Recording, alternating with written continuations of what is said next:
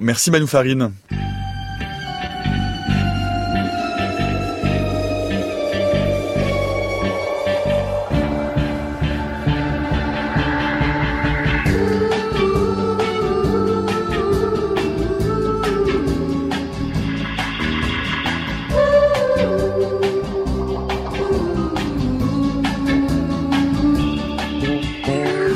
Et si nous étions tous je veux dire, et si c'était trop tard, si on avait perdu collectivement le combat contre le réchauffement climatique, la surpopulation, l'effondrement de la biodiversité, les inégalités sociales, c'est ce qu'étudie la collapsologie Comment expliquer que deux jumeaux homozygotes ne soient pas exactement semblables grâce à l'épigénétique et à l'influence de l'environnement sur notre génome. Et enfin, quoi de plus petit qu'un atome, un proton? Ok, quoi de plus petit qu'un proton? Un quark. Mais comment tout ça s'organise? Comment connaît-on la nature de ces particules élémentaires? On vous dit tout si vous êtes sage à la fin de cette émission.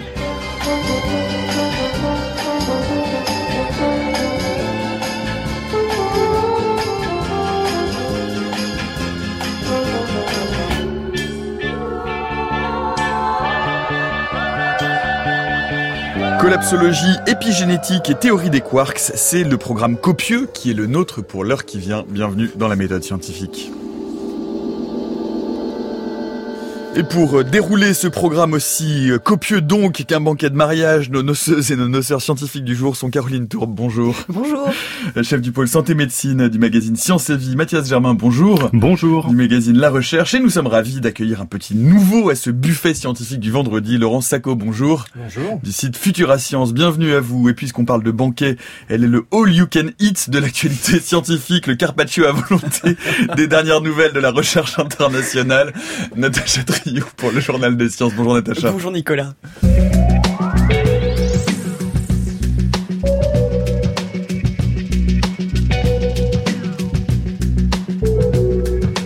Le journal des sciences. Et on commence ce journal avec euh, une étude publiée dans la revue Nature Ecology and Evolution. Les plantes disparaissent deux fois plus vite que les amphibiens, les mammifères et les oiseaux combinés. On parle beaucoup de la perte de la diversité animale, mais moins de la biodiversité végétale. C'est une étude qui fait écho au récent rapport de l'IPBES sur l'effondrement du vivant.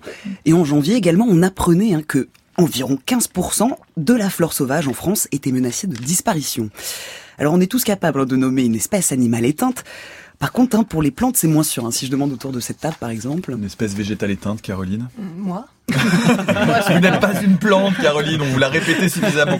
Mathias ah, Je ne saurais pas dire non plus. Je pense au dodo, mais c'est un animal. Oui, non, ça ne marche pas. Je pense que je ne saurais pas dire non plus. Et eh bien voilà. Voilà, donc on peut. On la démonstration est édifiante, mesdames et messieurs, la crème de la crème du journalisme scientifique en France.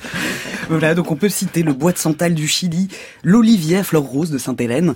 Ce sont euh, voilà des plantes qui sont inscrites sur la liste rouge de l'UICN qui répertorie les espèces protégées ou disparues. Alors cette étude, c'est un travail de fond de bibliographie sur des faits un peu partout sur le terrain et cela a permis de revisiter la liste des espèces disparues. Résultat, entre 1753 et 2018, 571 espèces de plantes ont disparu. C'est quatre fois plus qu'on pensait.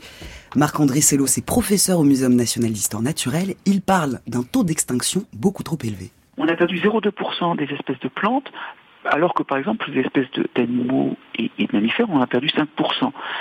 Alors c'est moins, mais ça veut juste dire que le rythme de disparition n'est pas le même et qu'il y a un léger retard. Par contre, en, tendance, c'est extrêmement affolant puisqu'on compte qu'on aurait perdu un huitième des espèces en 2050. Donc là, c'est en train de s'accélérer. C'est préoccupant parce que ça veut dire que finalement, même si dans le détail, ça se passe différemment des animaux, il y a quand même un mécanisme qui est en train de s'accélérer. Il y a quelques chiffres hein, qui sont donnés par les auteurs de cette étude et qui disent que le taux actuel d'extinction, il est deux fois ce qu'il était avant 1900.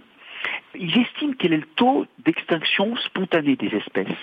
Et quand ils le comparent au taux actuel, nous sommes à 500 fois le taux de base d'extinction attendu puisque l'extinction, ça fait partie de la vie. Hein. On peut s'éteindre, les espèces, il arrive qu'elles disparaissent. On est à 500 fois le taux d'extinction. qui se produiraient spontanément. Donc au total, oui, on a bien une extinction. Dans cette étude, on apprend hein, que les zones les plus touchées par cette extinction massive, ce sont les îles et les zones tropicales. Hawaï tient le record du taux d'extinction le plus fort. L'île a déjà perdu près de 80 espèces végétales. Alors cela concerne aussi l'Afrique du Sud, l'Australie, le Brésil, l'Inde, Madagascar, mais aussi la Méditerranée. Les causes, on les connaît. Elles sont liées à l'activité humaine, destruction des habitats naturels, agriculture intensive, stérilisation des sols, extension des villes, dérèglement climatique. Alors en revanche, pourquoi une espèce de plante serait plus susceptible qu'une autre de disparaître? Ça, les chercheurs n'ont pas trouvé de schéma génétique ou évolutif pour l'expliquer. Cela rend les prévisions plus difficiles encore. Pierre-Henri Gouillon est biologiste au Muséum national d'histoire naturelle. Pour lui, cette étude annonce des extinctions en cascade. On constate que on est dans une dynamique d'effondrement de la diversité. Le nombre d'individus est en train de chuter dramatiquement et les seuls qui soient démographiquement en grande quantité, bah, c'est les formes cultivées qui, elles, alors, sont cultivées euh, dans une absence totale de diversité, c'est-à-dire que le milieu agricole euh, actuel a tendance à homogénéiser tout. Donc tout ça, c'est un seul processus, si vous voulez, d'homogénéisation complète qu'on est en train de faire du fait d'une agriculture extrêmement homogénéisante et d'une artificialisation de plus en plus forte euh, à l'échelle mondiale. Les écosystèmes sont des ensembles dans lesquels l'énergie vient du soleil qui permet aux plantes de produire de la biomasse. Et c'est cette biomasse qui est consommée ensuite par d'autres formes vivantes, y compris par nous. Si jamais les plantes perdent leur diversité, elles vont être soumises à des dangers extrêmement grands d'attaques de divers problèmes. Et en plus, avec les changements climatiques, eh bien, elles vont être de moins en moins capables de résister aux problèmes posés par les nouveaux environnements qui vont être faits. La seule manière pour que des formes vivantes s'adaptent à un environnement changeant, que ce soit l'environnement climatique ou l'environnement des autres êtres vivants, les insectes qui les les pathogènes qui les, abîment, etc., c'est que ces plantes aient de la diversité. Si vous n'avez plus de diversité chez les plantes, eh bien c'est toute la base de la nourriture de tous les êtres vivants qui est en danger. Et évidemment, pour il y a tous les êtres vivants, nous y compris. On est dans des systèmes dans lesquels tout dépend au départ de la production de biomasse par les plantes. En bref, euh, une équipe canadienne a réussi à convertir du sang euh, de Rhesus A en sang de type universel. C'est une publication cette semaine dans la revue Nature Microbiology. C'est d'ailleurs aujourd'hui la journée mondiale du don du sang. Il faut rappeler hein, que seul le type O est compatible avec tous les autres groupes sanguins de Rhesus positifs. Pourquoi? Parce que ces antigènes sont neutres et qu'ils ne provoquent pas de réaction immunitaire. Alors cette équipe est partie du groupe sanguin A, le deuxième groupe le plus répandu au monde, et ils ont transformé ces antigènes A en antigènes neutres. Comment? Grâce au microbiote. Ils ont travaillé à partir d'une enzyme d'une bactérie intestinale, une enzyme qui élimine les composants clés de l'antigène A. Ils ont isolé les gènes spécifiques et les ont ajoutés au son de type A. Les résultats sont concluants, pas de réponse immunitaire. Pour le moment, ça n'existe que dans une boîte de pétri, mais les chercheurs ont bon espoir de faire doubler l'approvisionnement en son de type universel. Deuxième sujet de ce journal des sciences, euh, une étude publiée dans Geophysical Research Letters qui révèle sous la surface de la Lune, une immense masse métallique. Oui, sous la surface et sur la face cachée de la Lune, on n'est pas loin du pôle sud, dans le bassin d'Aiken, là où on voit le plus gros impact de météorites. La sonde américaine Grail mesure les variations de gravité de la Lune, et dans cette zone, elle a détecté une anomalie de masse, c'est-à-dire une concentration de matériaux beaucoup plus dense que sur le reste de la surface. Les données ont été combinées avec celles de la sonde LRO, et elles ont révélé une énorme masse métallique, 5 fois plus grande qu'Hawaï et profonde de 300 km. C'est une découverte importante hein, car plusieurs missions d'exploration sont prévues dans cette région hein, pour 2020 et il reste encore à expliquer l'origine de ce phénomène. Alors, une des hypothèses, cela pourrait provenir d'une concentration d'oxyde lors de la solidification du magma lunaire, mais ça n'explique pas pourquoi cette masse ne se trouve que dans ce cratère. L'hypothèse la plus probable, ce serait les restes d'un impact avec un astéroïde au noyau métallique. Explication avec Philippe Hénarejos, rédacteur en chef de la revue Ciel et Espace. Le corps qui a impacté la Lune il y a plus de 4 milliards d'années euh, était un gros corps. Et donc euh, ça veut dire que lui-même avait été assez massif pour que son intérieur euh, soit chauffé par sa propre gravité et fonde. Ça veut dire que tous les matériaux lourds dont tout ce qui est fer, nickel, etc., euh, a coulé au centre et a formé un cœur qui est euh, ferreux, en fait un cœur compact, un peu comme la Terre a ça, la Lune a ça, les planètes ont ça. Donc quand il vient impacter la Lune, euh, le corps est complètement disloqué, mais ce fer, on se demande qu'est-ce qu'il devient. Est-ce qu'il reste un morceau compact? Ça, on ne le croit pas.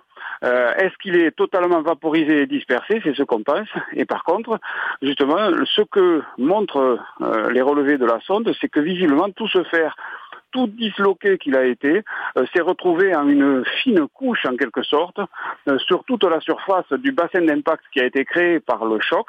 Et comme ça, ça permet aux physiciens qui travaillent sur les impacts de savoir un petit peu qu'est-ce qui s'est passé à ce moment-là et dire que ce n'est pas le camp de la lune noire des forces de Vega, la déception est totale.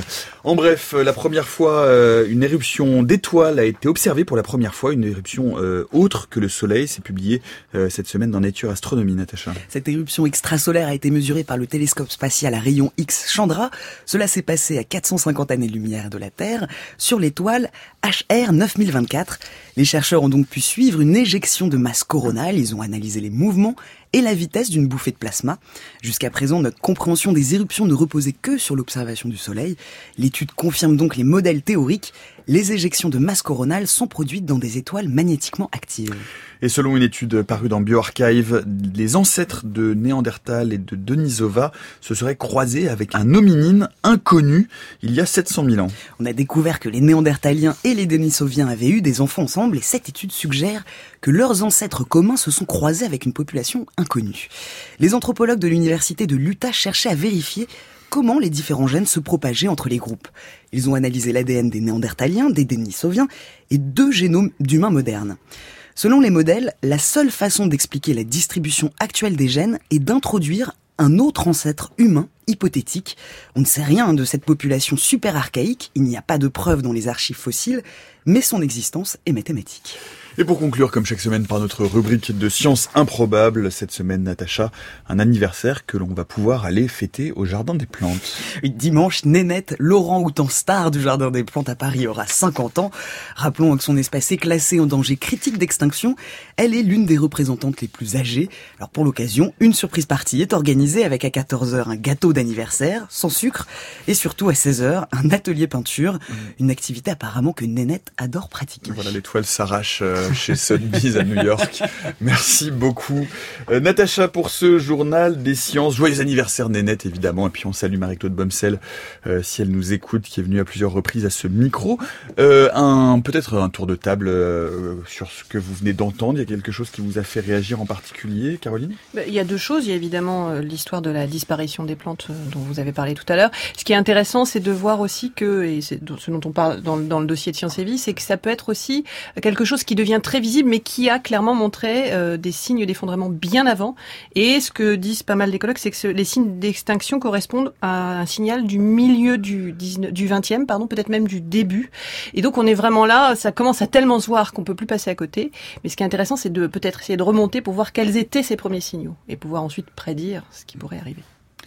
Mathias? Bah, Un petit mot sur, euh, sur le microbiote quand même, qui euh, comment dirais-je, est d'un véritable euh, terrain d'exploration.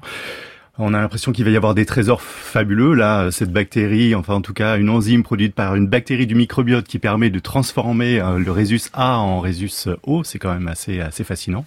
Même si pour l'instant ça reste euh, expérimental, mais je trouve que c'est c'est intrigant.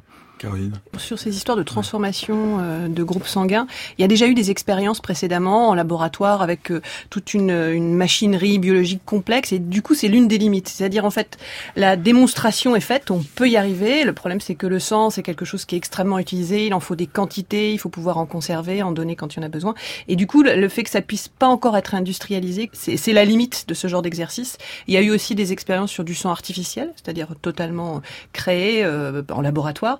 Avec zéro antigène, donc euh, voilà, qui serait hein. qui serait une sorte de sang parfait qu'on peut donner à tout le monde. Et ben c'est pareil, on est un peu sur un problème d'industrialisation et de sécurité, qui sont des limites qui sont importantes quand même parce que c'est des produits de santé. Mhm. Mais c'est quand même, c'est vrai, absolument fascinant. Hein. Laurent, un mot peut-être? Oui, alors il y a deux nouvelles qui retiennent mon attention. Euh, bien évidemment, la perte de la biodiversité qui, euh, avec les plantes, donc est apparemment plus importante que ce qu'on pensait et qui est vraiment très préoccupant parce que ça, effectivement, les écosystèmes vont être fragilisés. Euh, je trouve que Aurélien Barraud, que je connais, qui a vraiment, il a, il a raison d'attirer l'attention sur ce problème. C'est l'un des parrains de l'émission, Aurélien Barraud, par ailleurs. Ah, bah, vous, avez, des, vous, avez, des, amis sympathiques. c'est une très bonne chose. Donc euh, oui, je crois qu'Aurélien a encore plus raison d'attirer l'attention sur ce problème parce que euh, il y a vraiment de quoi être inquiet sur ce qui se passe actuellement et dans un futur plus ou moins proche. La deuxième chose qui a retenu mon intérêt, c'est la découverte donc de cette zone de, apparemment avec des, des, des métaux, des oxydes métalliques euh, concentrés. Le corps de la lune noire donc. voilà. et moi, ça me fait penser le, le, à la colonisation de la lune. il faut savoir que par exemple sur Terre, on a des minerais, des gisements de minerais parce qu'il y a du volcanisme, il y a de l'eau qui concentre des minerais dissous dans, dans et qui les dépose dans des veines. Il y a la tectonique des plaques. Sur la Lune, a priori, il n'y a pas vraiment de volcan. Enfin, c'est pas aussi actif. Ça a peut-être été actif dans un passé assez éloigné, mais mmh. actuellement, apparemment, il n'y a pas grand-chose. Il n'y a pas de tectonique des plaques. Donc, si on imagine extraire du minerai sur la Lune pour faire des stations spatiales extraordinaires à la Elon Musk, autre chose, des choses mmh. comme ça. Ou le camp de la Lune noire. Ou le camp de la Lune noire, exactement. Qui revient en boucle sur Voilà, ou, le, ou, le, ou, la base de, du Capitaine Flamme avec le... Par exemple. Bien, euh, ça serait plus difficile. Il y a des métaux dans le sol lunaire. On peut en extraire, mais ils sont plutôt euh, dispersés, diffus, c'est ça. Mm. Alors que s'il y a une zone effectivement où on peut trouver des, métaux beaucoup plus concentrés, c'est plutôt une bonne nouvelle. Voilà. Un autre mot, euh, personne, tout le monde passe son tour. Merci beaucoup Natacha, on vous retrouve la semaine prochaine pour le prochain et dernier journal des sciences.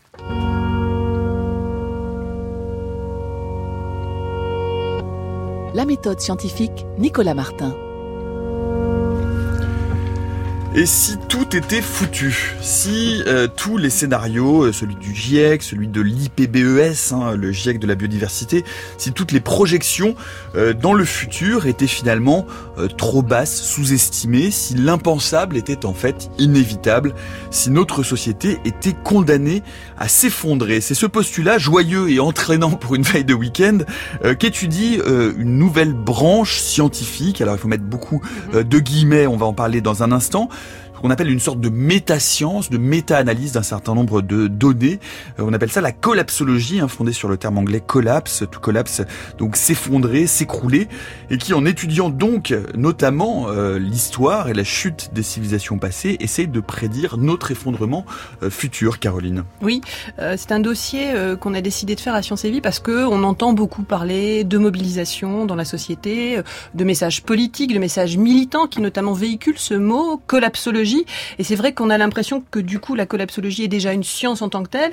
Euh, Vincent Noriga qui a fait ce dossier, il a clairement compris que la collapsologie, non, c'est pas une science en tant que telle, c'est pas un domaine scientifique, c'est juste un concept qui a été mis en place par les auteurs du livre euh, qui a été un best-seller Comment tout peut s'effondrer. De Pablo Servigne. Voilà. Alors ceci mis à part, ça a quand même l'intérêt de mettre le doigt sur tout ce qui est l'étude transdisciplinaire de l'effondrement. Et là, ça peut être euh, des écologues, des climatologues, des mathématiciens, des gens qui travaillent sur l'effondrement, mais en fait, il n'y a pas vraiment une science du grand effondrement sociétal, euh, ou surtout de mhm. notre société euh, occidentale et, euh, basée sur l'énergie. Donc là, on, en est, on a vraiment voulu plonger dans ce qui peut être de la science, de la donnée et des choses objectivables autour de la notion d'effondrement. Première difficulté, c'est quoi un effondrement? Et alors là, quand vous commencez à faire le tour un peu des scientifiques, ils sont pas d'accord.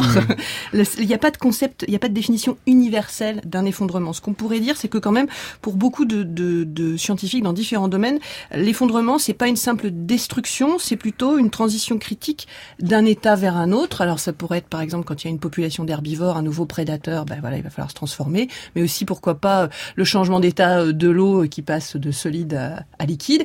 Donc voilà, c'est une façon de concevoir une transition. C'est des éléments qui sont importants pour, euh, pour comprendre à quel point justement la notion d'effondrement, c'est quelque chose de complexe et c'est quelque chose qui est encore plus quand il s'agit de la prédire, c'est quelque chose qui nécessite de, de faire appel à des concepts à la fois mathématiques, mais aussi dans nos sociétés d'interconnexion, de faire, de faire de la transdisciplinarité. Donc hmm. c'est compliqué, mais il y a des choses. De la science dure et euh, des sciences euh, humaines, sociales, beaucoup de sociologie. Il y a dans la collapsologie effectivement un regard euh, historique, sociologique vers le passé en se disant finalement des sociétés qui s'effondrent, on en a connu, l'histoire en regorge.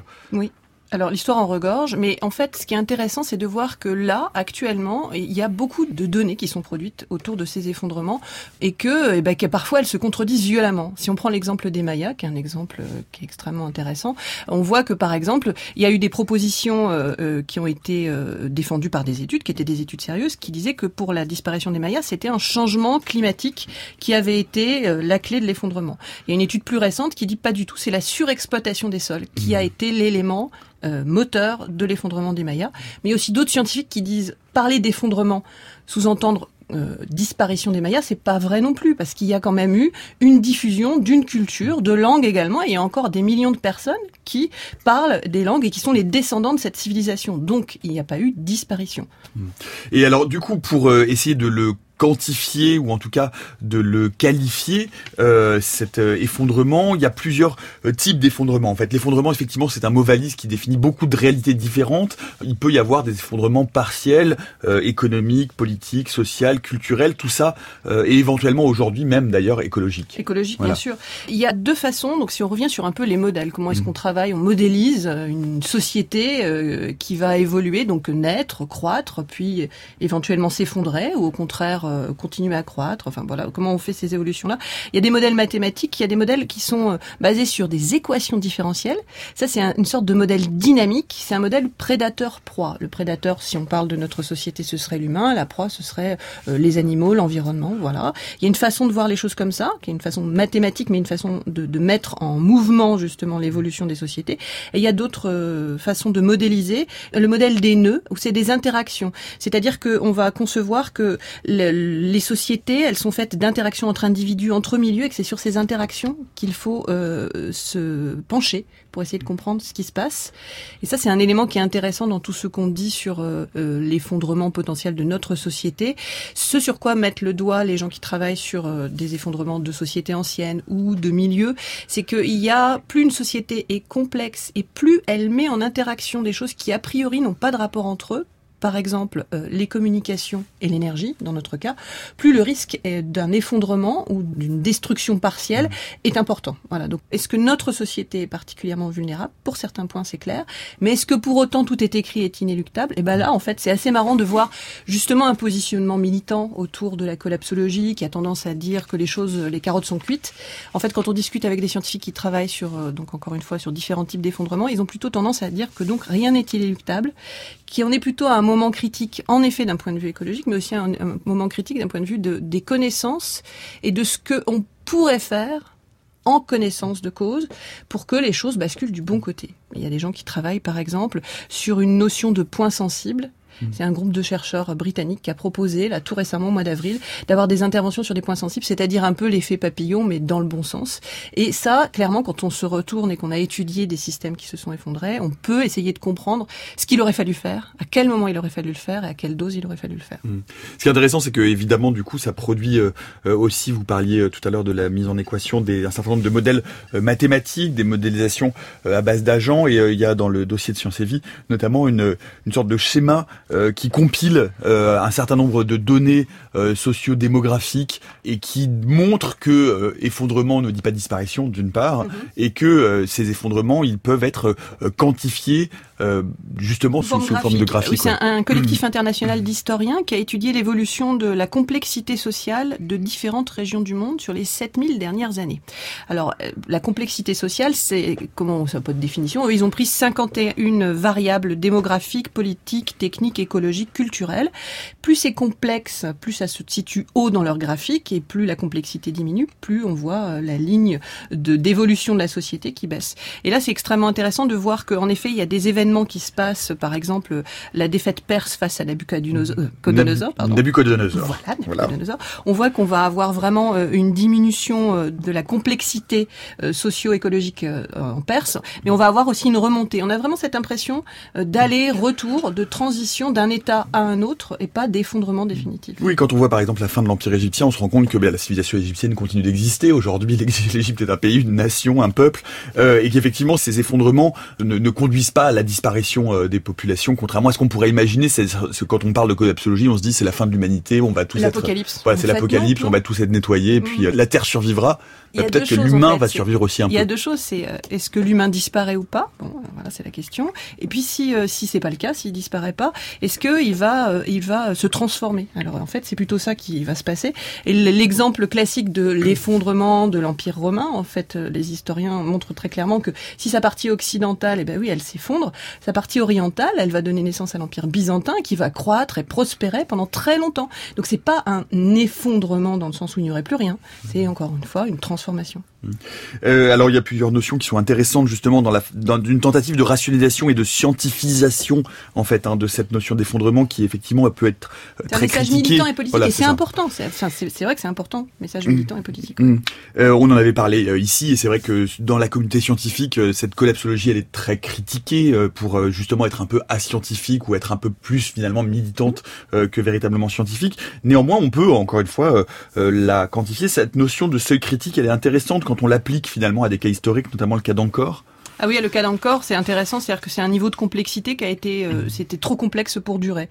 Ce, tout ce réseau est devenu tellement complexe à gérer qu'au bout d'un moment, euh, les moyens qui sont nécessaires, humains, énergétiques, y a, ça n'est plus, ça n'est plus possible. Il faut rappeler qu'encore au XIIIe siècle, la ville la plus étendue du monde, elle couvre euh, jusqu'à 1000 km carrés, dix fois la taille de Paris. On pense qu'elle a accueilli jusqu'à un million d'habitants.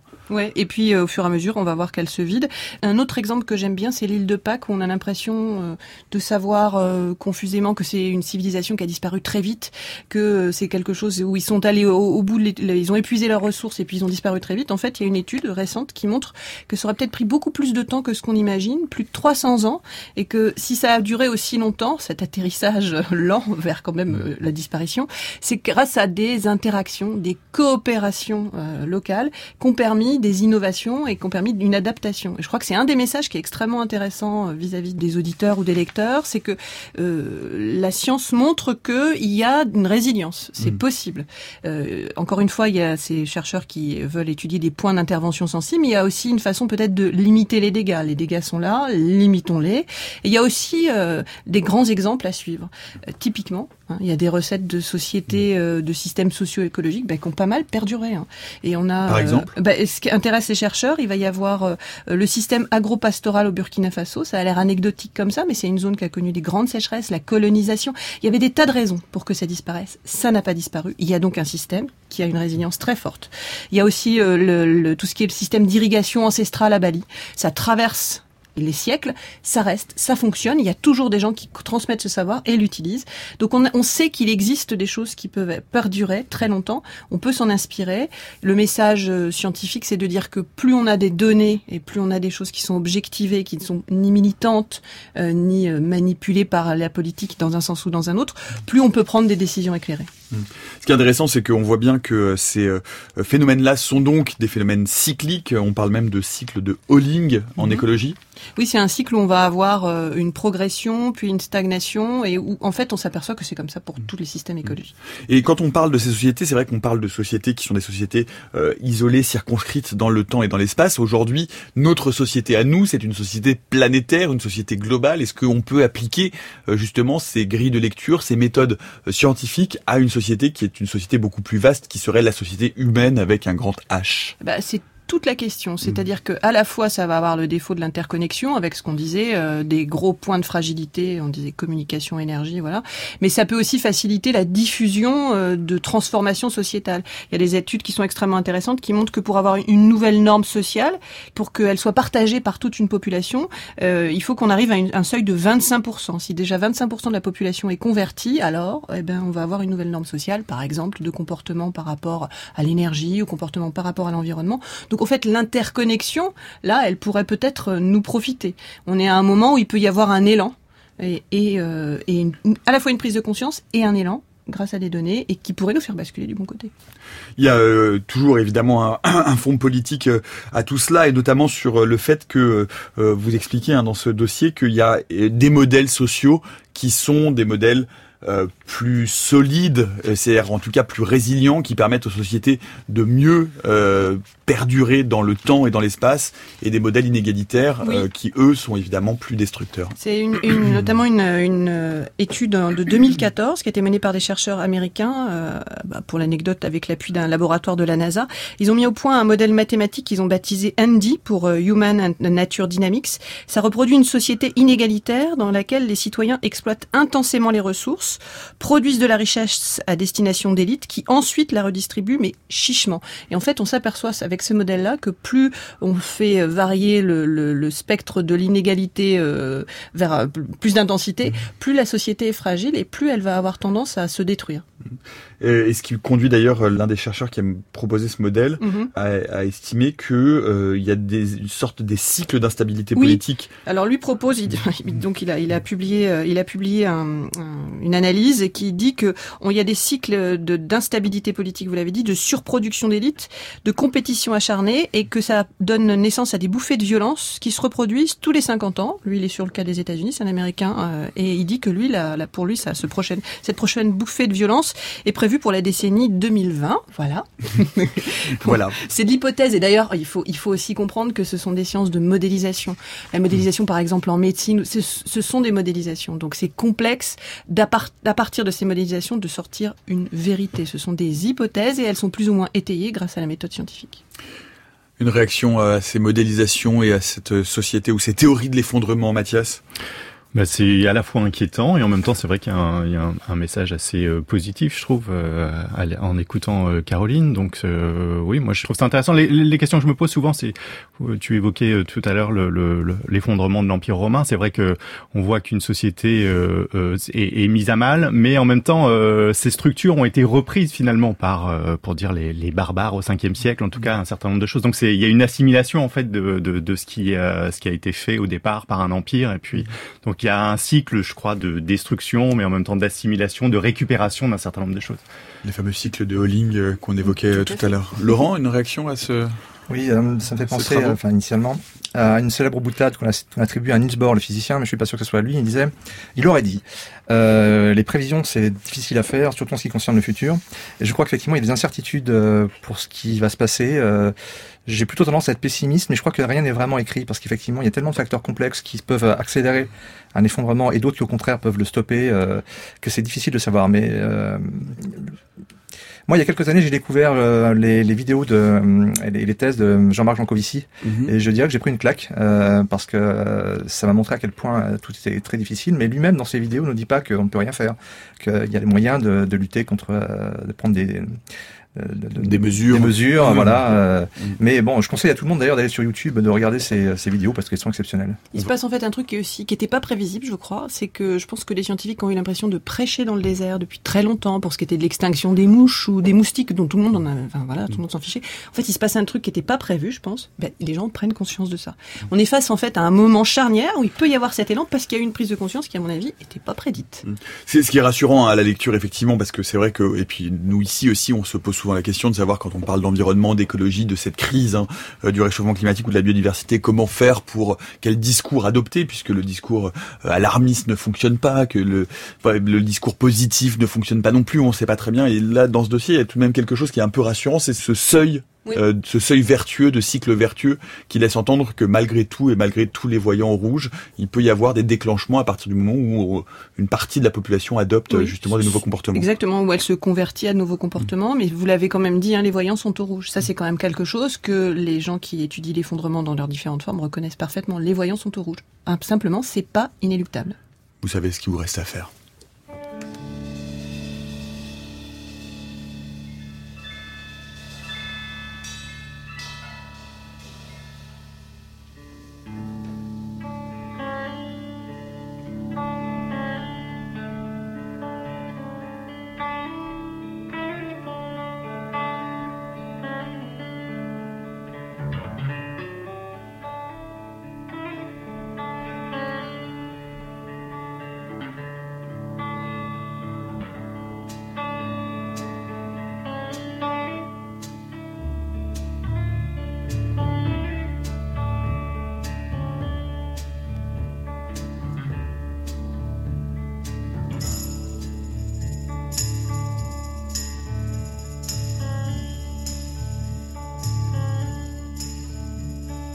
This is the end, beautiful friend. This is the end, my only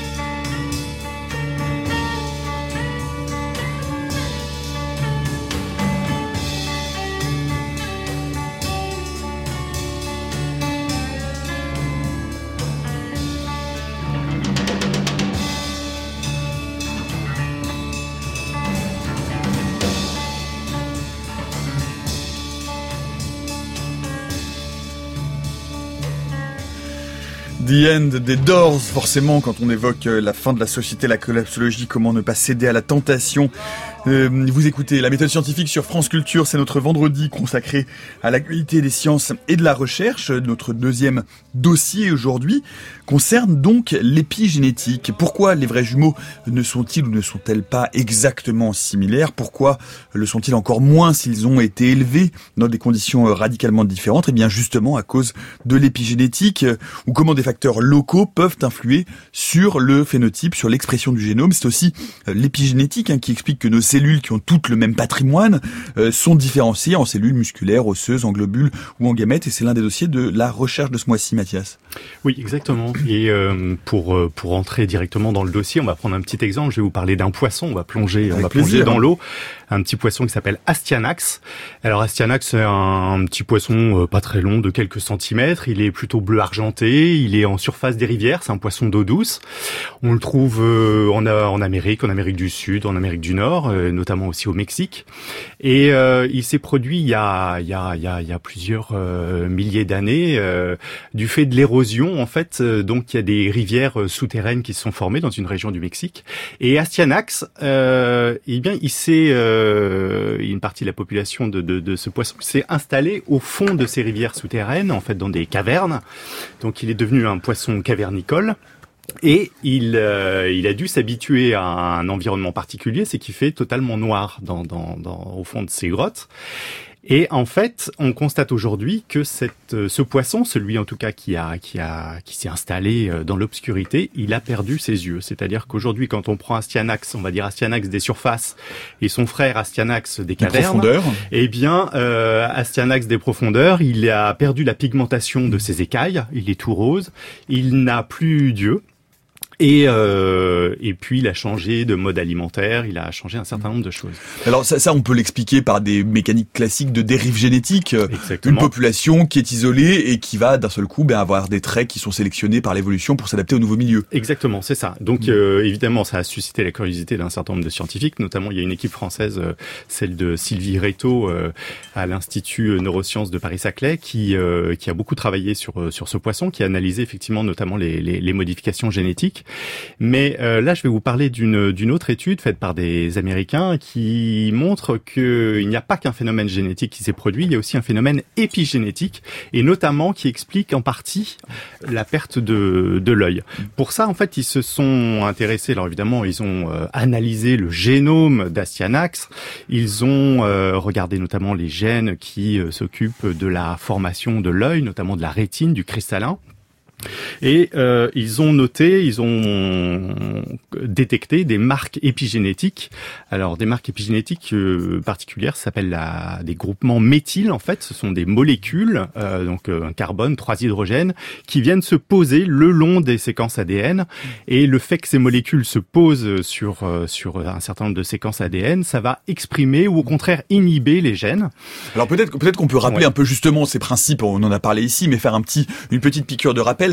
Comment ça marche en fait? Parce que l'ADN, on imagine que l'ADN, bon c'est là, euh, pof, on arrive, on colle un ARN dessus, boum, ça fait une protéine. En fait, c'est plus compliqué que ça. Tout l'ADN, l'ADN c'est très long et euh, tout l'ADN, eh ben, il faut le compacter à un moment donné. Et c'est exactement ce qui se passe dans les mécaniques d'épigénétique. Alors, ça, effectivement, le- l'ADN, il faut le compacter, donc il y a une structure tridimensionnelle. Le fait qu'il soit plus ou moins compacté, ça l'expose au fait que les gènes soient exprimés, soient transcrits en ARN, puis ensuite... euh, Soit accessible en fait dans Exactement. mécanique tout simplement. Et il y a aussi un autre phénomène, ce sont donc la, la, la, des marques épigénétiques, des molécules qui viennent se poser, soit sur les protéines autour desquelles l'ADN euh, s'enroule comme une bobine.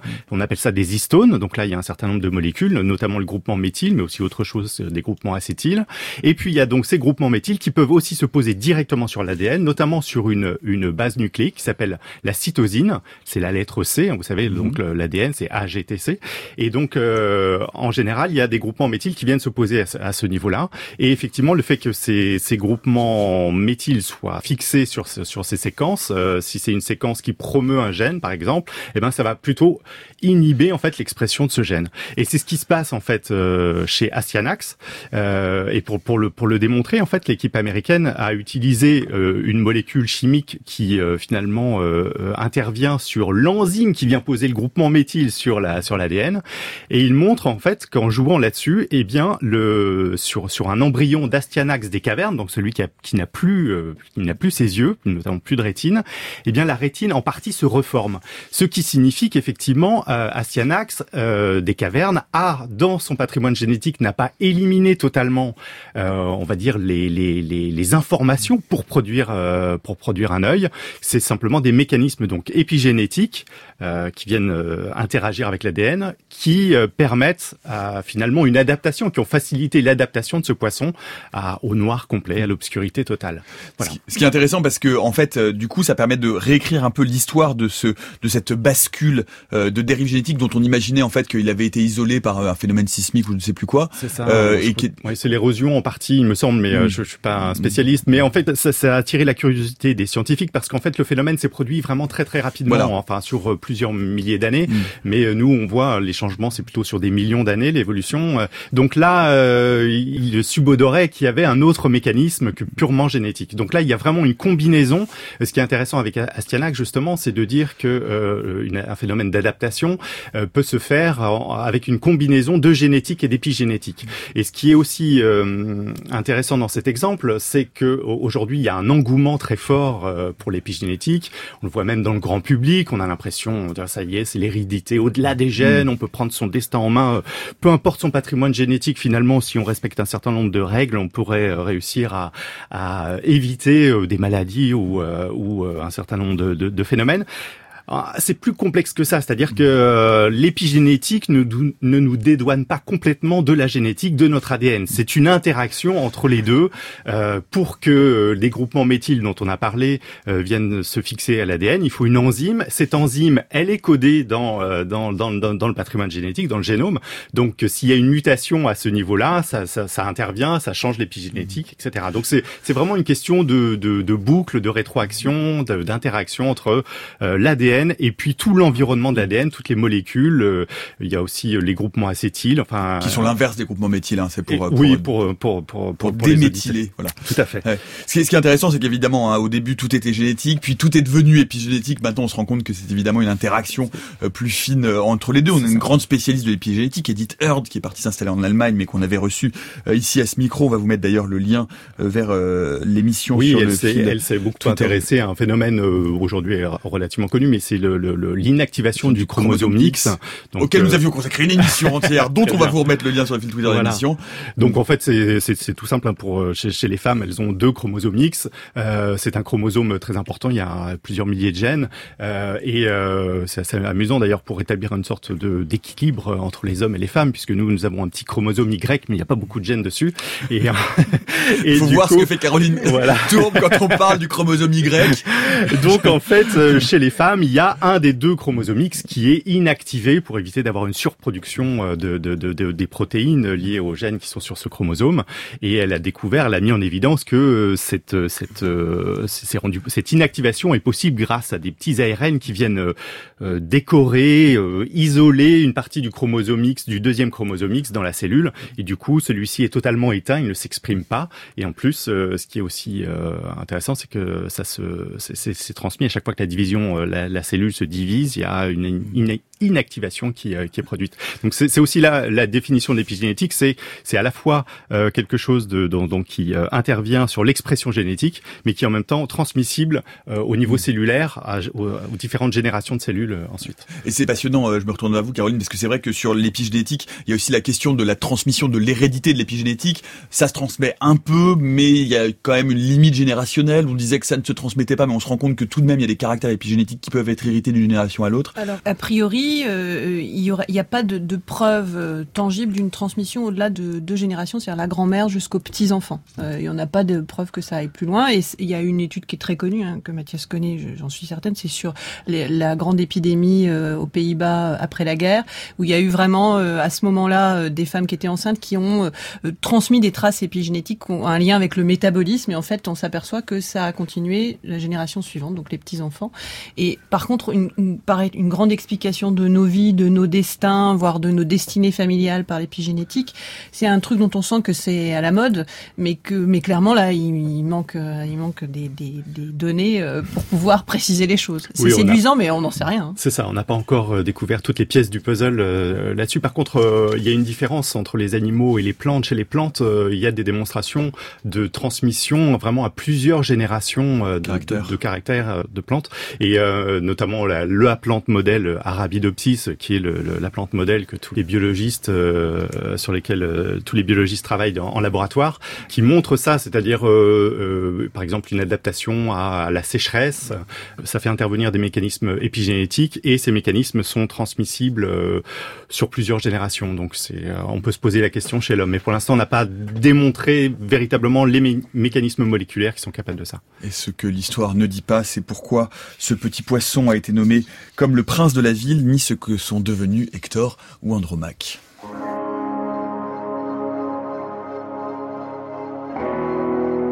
La méthode scientifique, Nicolas Martin. Et pour finir, ce tour de table, qu'y a-t-il de plus petit qu'un atome? Vous allez me dire un noyau d'atome. Oui, alors qu'y a-t-il de plus petit qu'un noyau d'atome Eh bien, un composant de noyau d'atome. Et normalement, on s'arrête à peu près là, euh, en l'occurrence au quark. Euh, mais la question qui, moi, personnellement, m'a longuement, longtemps agité, et à laquelle, Laurent Sacco, vous allez nous apporter des éléments de réponse, c'est comment sait-on ce qu'il y a à l'intérieur euh, d'un noyau d'atome Eh bien, on le sait notamment grâce à un homme, Murray Gell-Mann, euh, qui est prix Nobel de physique en 1969 et qui euh, euh, est récemment disparu. Oui, euh, il est mort le 24 mai euh, de cette année. Euh, il était né en 1929. Alors Murray Gell-Mann, c'est un des grands noms de la physique des particules élémentaires. Euh, il a, on dit qu'il a, et je crois que c'est vrai, il a dominé la physique des particules élémentaires des années 50 aux années 70. Euh, je vais parler un petit peu de lui parce que je pense que c'est quand même sûr. lui rendre hommage. Évidemment. Alors, euh, ses parents viennent de l'Autriche-Hongrie, c'était des émigrants juifs. euh, il est arrivé, il est né aux États-Unis et euh, c'est un enfant prodige. Hein, il est rentré à l'université de Yale à 15 ans. Et quand il était plus jeune, en fait, il était surtout intéressé par euh, l'archéologie, euh, la biologie, l'évolution, euh, les mathématiques, parce que son père euh, le, le, le- le nourrissait intellectuellement, son frère aussi. Mais la physique, vraiment, ça l'enchantait pas du tout. Euh, il avait été assez déçu par les cours qu'il avait eus à cette époque-là. Il avait l'impression que c'était euh, toute une série de, de recettes ou de, de- d'éléments pas intéressants. À, quoi ça sert d'étudier les plans inclinés, euh, les ressorts, euh, enfin bon, bref. Euh, et, et au moment d'entrer à l'université, il voulait d'ailleurs faire de l'archéologie. Euh, J'imagine qu'il était passionné aussi par les, les civilisations anciennes. Et son père lui dit non, non, mais si tu fais ça, tu vas, tu, vas mourir de faim. Alors il dit, il vaudrait mieux que tu sois ingénieur. Et euh, le petit Gell-Mann répond, ah non, mais je préfère encore mourir de faim que devenir ingénieur. Donc son père lui dit, euh, bah pourquoi pas de la physique? Et donc il lui réplique, ah oui, mais j'ai jamais été très bon en physique, alors qu'il était très brillant ailleurs, et ça m'intéresse pas. Et son père lui, mais t'inquiète pas, quand tu vas rentrer à l'université, tu vas faire de la théorie de la relativité, tu vas faire de la mécanique quantique, et tu vas trouver ça passionnant. C'est ce qui est arrivé. Donc il va se lancer là-dedans, il va décrocher un doctorat au MIT euh, à 21 ans, et euh, il va donc, euh, il faut voir qu'à ce moment-là, donc dans les années 50, euh, les physiciens commencent à, ils ont déjà plutôt bien compris ce qui se passe au niveau des, des noyaux, la, la cycle nucléaire, les réactions nucléaires. Ils veulent vraiment comprendre qu'est-ce qu'est-ce que c'est qu'un proton, qu'un neutron, qu'est-ce qui fait que les protons, euh, alors qu'ils sont de charge euh, positive, se repoussent, ils devraient euh, pas être mis ensemble dans un noyau. et qu'est-ce- quelle est la force qui les colle Donc, euh, ils descendent de plus en plus dans l'infiniment petit. Euh, ils étudient un peu ce qui, ils découvrent des nouvelles particules dans l'air cosmique et les grands accélérateurs de particules, donc les ancêtres de l'ULHC, commencent à entrer en fonction et donc ils commencent à produire des particules. Et alors, c'est très euh, la situation est très différente de ce qui se passe actuellement, c'est-à-dire qu'au cours des années 50, on a un déluge de nouvelles particules et on comprend rien. Mm. Alors qu'aujourd'hui, en fait, on a On a réussi à les classer, mais Euh, voilà, effectivement, au et, début, euh, euh, aujourd'hui, on a on des tas de théories, mais on n'a pas. On de voit nou- des choses, mais on comprend voilà, pas ce que on c'est. a- On n'a pas, de- on a beaucoup de théories, euh, mais on n'a pas vraiment beaucoup d'éléments d'une nouvelle physique. Et donc, c'est euh, Murray Gell-Mann arrive à ce moment-là, euh, et euh, vers 1960-61, il trouve un moyen de classifier ces particules, un peu comme Mendeleïev l'avait fait au 19e siècle, où euh, Mendeleïev a remarqué que si on donc mettait dans un tableau les éléments connus à l'époque, on savait pas que ces éléments étaient faits d'atomes, enfin certains en pensaient, mais bon, c'était comme très controversé à l'époque. Si on rassemble les éléments en fonction de leurs propriétés chimiques, on voit qu'il y a des familles, il y a des, des périodicités. Alors maintenant, on sait que c'est dû au fait parce que c'était les atomes sont composites, il y a des couches d'électrons, la façon dont les électrons se, se comportent et ça r- rend compte des périodicités chimiques et des propriétés, des lois de, euh, qui permettent d'expliquer des réactions chimiques. Et euh, donc on- à l'époque, c'est euh, c'est ça, on a plein de nouvelles particules. On découvre qu'il y a des lois. Euh, il y a des des des des symétries, en fait. des symétries, Mm. voilà. Il y a des quantités euh, conservées euh, qui sont en fait décrites par ces symétries mathématiques. Et euh, Murray Gell-Mann se rend compte avec euh, un physicien is- israélien de l'époque euh, qui s'appelle euh, Yuval Naniman. En fait, un physicien au, au départ c'est un militaire, mais il s'est aussi beaucoup intéressé. Lui aussi un enfant prodige, il s'est aussi beaucoup intéressé à la physique des particules. Et vers 2000, euh, vers 1961, donc, il propose ce qu'on appelle, enfin ce que Gell-Mann appelle malicieusement la voie octuple. Mm. C'est une référence euh, au bouddhisme. Alors euh, c'est juste un clin d'œil. Hein. Gell-Mann n'était pas du tout euh, bouddhiste ni euh, intéressé par la religion. Et il y a donc une sorte de, il introduit des, des- une théorie mathématique qu'on appelle la théorie des groupes de symétrie, qui est très puissante en mécanique quantique et qui donc met un ordre. Et tout comme Mendeleïev avait dans son tableau, il s'était dit bon, il y a des, il y a des endroits dans mon tableau, il devrait exister des éléments avec des propriétés chimiques particulières. Et ce qu'on a découvert par la suite, Murray Gell-Mann se rend compte qu'il y a des, il y a des particules qui devraient exister avec des masses particulières. Il prédit donc ces particules et on, le- on découvre euh, une particule qu'on appelle l'oméga euh, moins, Le fait- qui est un baryon. qui est un baryon, voilà, c'est ça, donc qui est sensible aux forces qui permettent de forces très fortes, donc euh, plus fortes que les forces de répulsion électrostatique. euh, L'interaction qui- qui- forte. L'interaction forte qui devrait faire exploser les, les- les noyaux avec les protons qui devraient se pousser. On peut, Et, on euh, peut rappeler rapidement hein, l'interaction forte, c'est effectivement l'interaction qui maintient les Voilà. particules élémentaires au sein du noyau. Les autres interactions, c'est l'interaction faible. Euh, c'est ça qui est responsable de la radioactivité et qui, comme son nom l'indique, est beaucoup plus faible. Et donc la euh, et la quatrième. et l'électromagnétisme, donc, que tout le monde, que, que- que tout le monde De connaît. Maxwell. euh, voilà. Et donc on en était, euh, on en était à voilà, cette, à cette voie octuple de Voilà, donc, euh, le modèle est, euh, remporte beaucoup de succès, mais à l'époque, personne ne pense que derrière ces symétries, ces régularités, il y a des particules plus élémentaires qui composent les, les particules qu'on connaît à l'époque. Et vers 1964, donc Gell-Mann et un de ses étudiants, qui s'appelle Georges Zweig, ils creusent le, le- le- le modèle de la voie octuple. Ils se disent, mais en fait, derrière tout ça, il doit y avoir euh, euh, trois particules nouvelles, plus petites donc que les protons et les neutrons, euh, mais avec des charges fractionnaires. Alors il y a la, alors Gell-Mann à l'époque vous l'appelez ça, alors j'ai pas trop compris pourquoi, des quarks. Alors avec donc Q W O R K.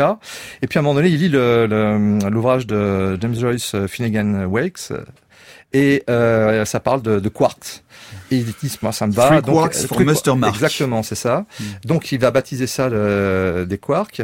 Il y a, il y a le quark euh, U, le quark D, le Up, quark down. up, down, c'est ça. Mm. Donc, euh, le quark euh, D, a une- en fait, il- toutes ces particules, il y a le quark S aussi. Euh, Strange. Euh, alors, pourquoi strange? Parce qu'en fait, euh, il y avait des réactions entre les particules qu'on avait à mal comprendre à l'époque. Et euh, Gell-Mann était un de ceux qui s'est dit, mais si j'introduis euh, une nouvelle loi avec une quantité qui est conservée, un peu comme la charge électrique, qui, va, qui va appeler ça l'étrangeté, eh ben, je peux rendre compte de ces réactions. Et donc, euh, elles sont toutes, de, toutes ces particules, le quark up, down et strange, euh, donc, euh, sont des portent des charges fractionnaires.